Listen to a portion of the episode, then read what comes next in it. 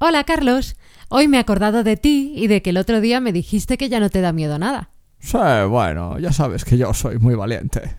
Sí, sí, te lo digo porque hay un nuevo modelo de realidad virtual que se adapta a cada persona para conseguir asustarla. Y buscan voluntarios para probarlo. Yo quiero. ¿Qué hay que hacer? Pues firma aquí y aquí. Hasta luego, princao.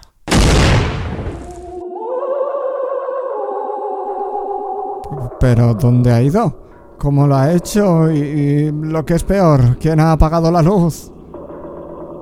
A ver, por aquí. ¿Qué, qué- qué es esto? Ah, Los gatos. ¿Y esto? ¡Ah! ¡Una puerta! ¿Será la salida?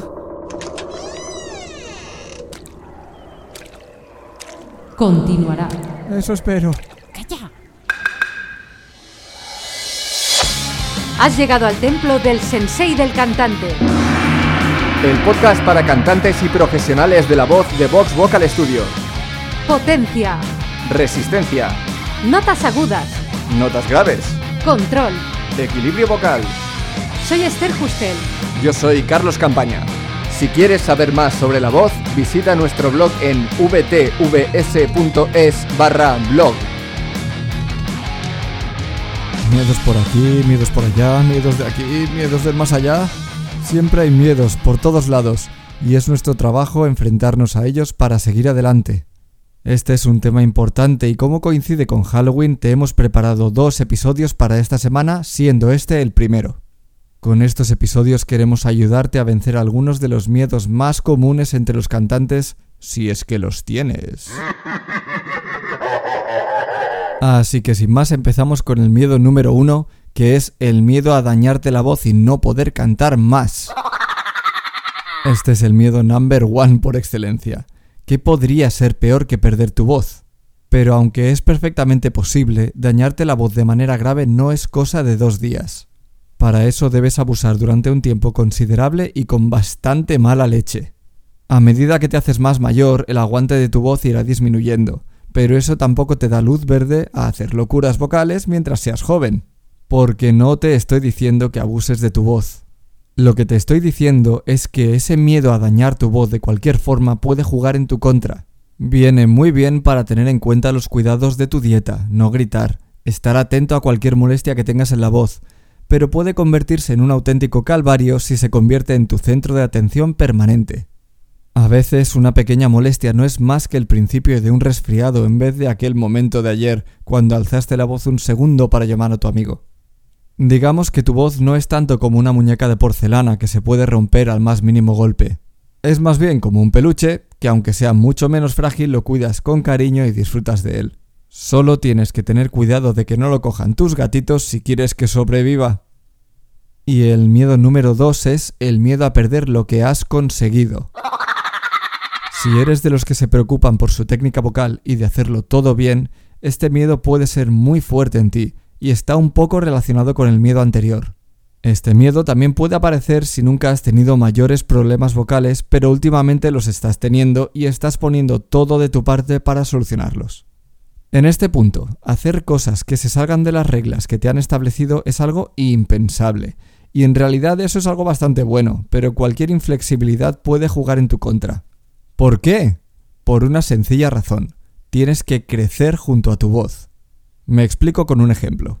Hablaremos de mi amigo imaginario, Armando Jaleo.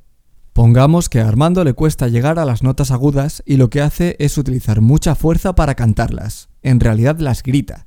Después de un tiempo así, siente que se queda sin voz y le duele el cuello. Pues bien, se pone a trabajar para dejar de gritar y decide hacerlo empezando por bajar el volumen en las notas agudas, atacando el problema con un sonido muy débil.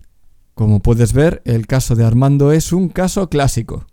Bueno, después de un par de meses así, Armando ha conseguido deshacerse del reflejo que tenía de gritar en las notas agudas, pero ahora debe trabajar en recuperar su volumen, y es donde el miedo a perder lo que ha conseguido aflora.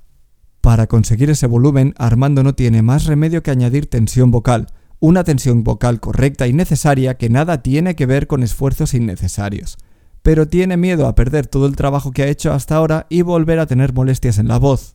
En este punto Armando tiene dos opciones.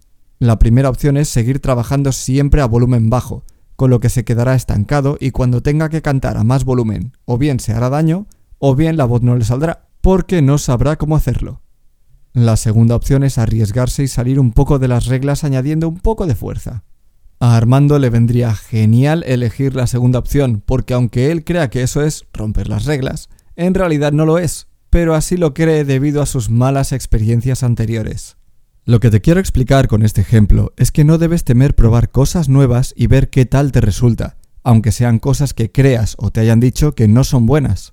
Primero, porque de la misma forma en que no puedes mejorar tu técnica de la noche a la mañana, tampoco puedes perderla en poco tiempo, a no ser que hagas mucho el burro.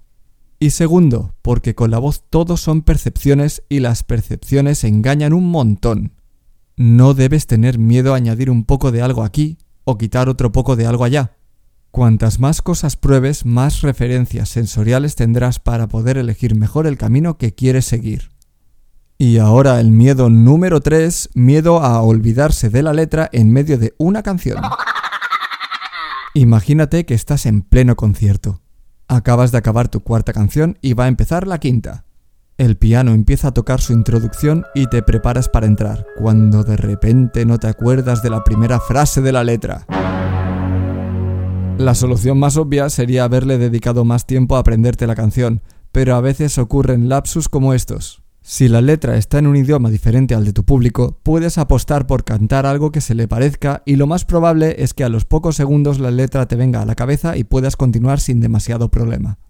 Si eso no se te da bien, pero tienes un carácter divertido y el concierto que estás haciendo no es para la reina de Inglaterra o algún evento igual de importante, puedes hacerle señas al pianista para que pare de tocar e informar amablemente al público de que simplemente se te ha olvidado la letra.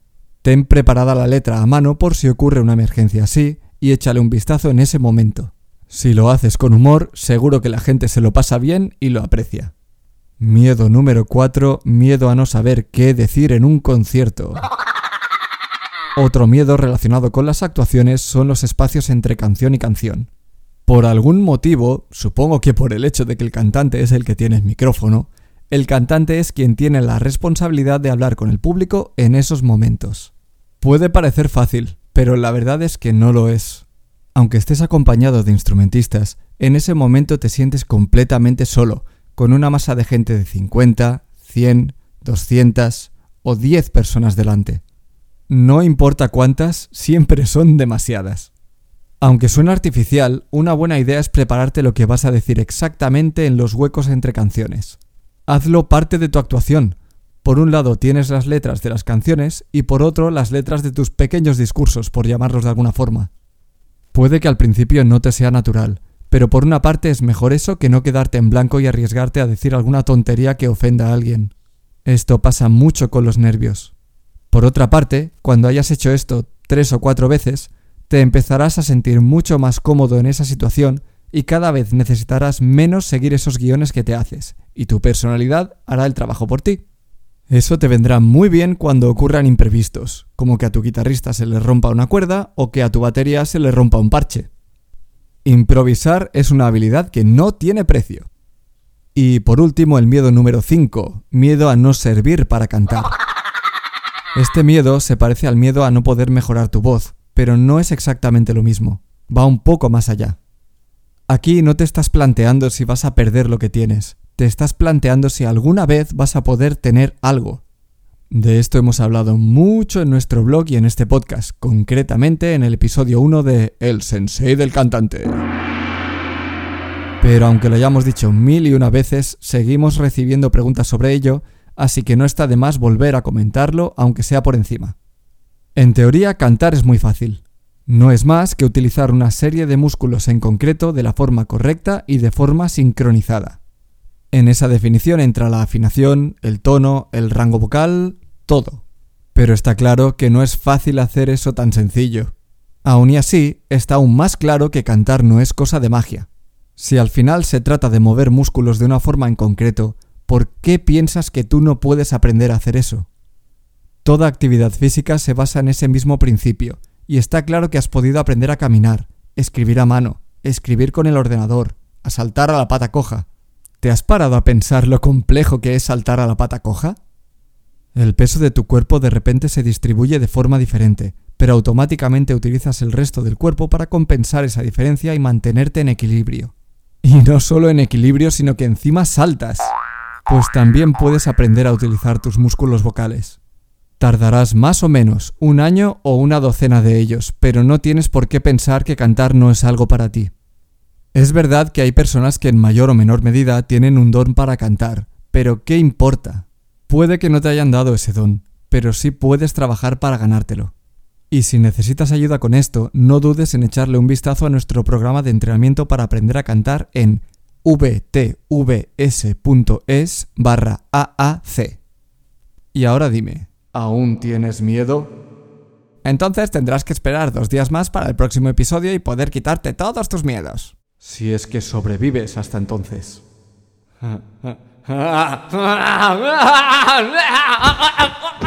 Y hasta aquí el episodio de hoy. Gracias por escucharnos. Si te ha gustado y quieres más, hazte fan del sensei. Únete a nuestra comunidad de cantantes para aprenderlo todo sobre la voz. Visita vtvs.es barra sensei-fan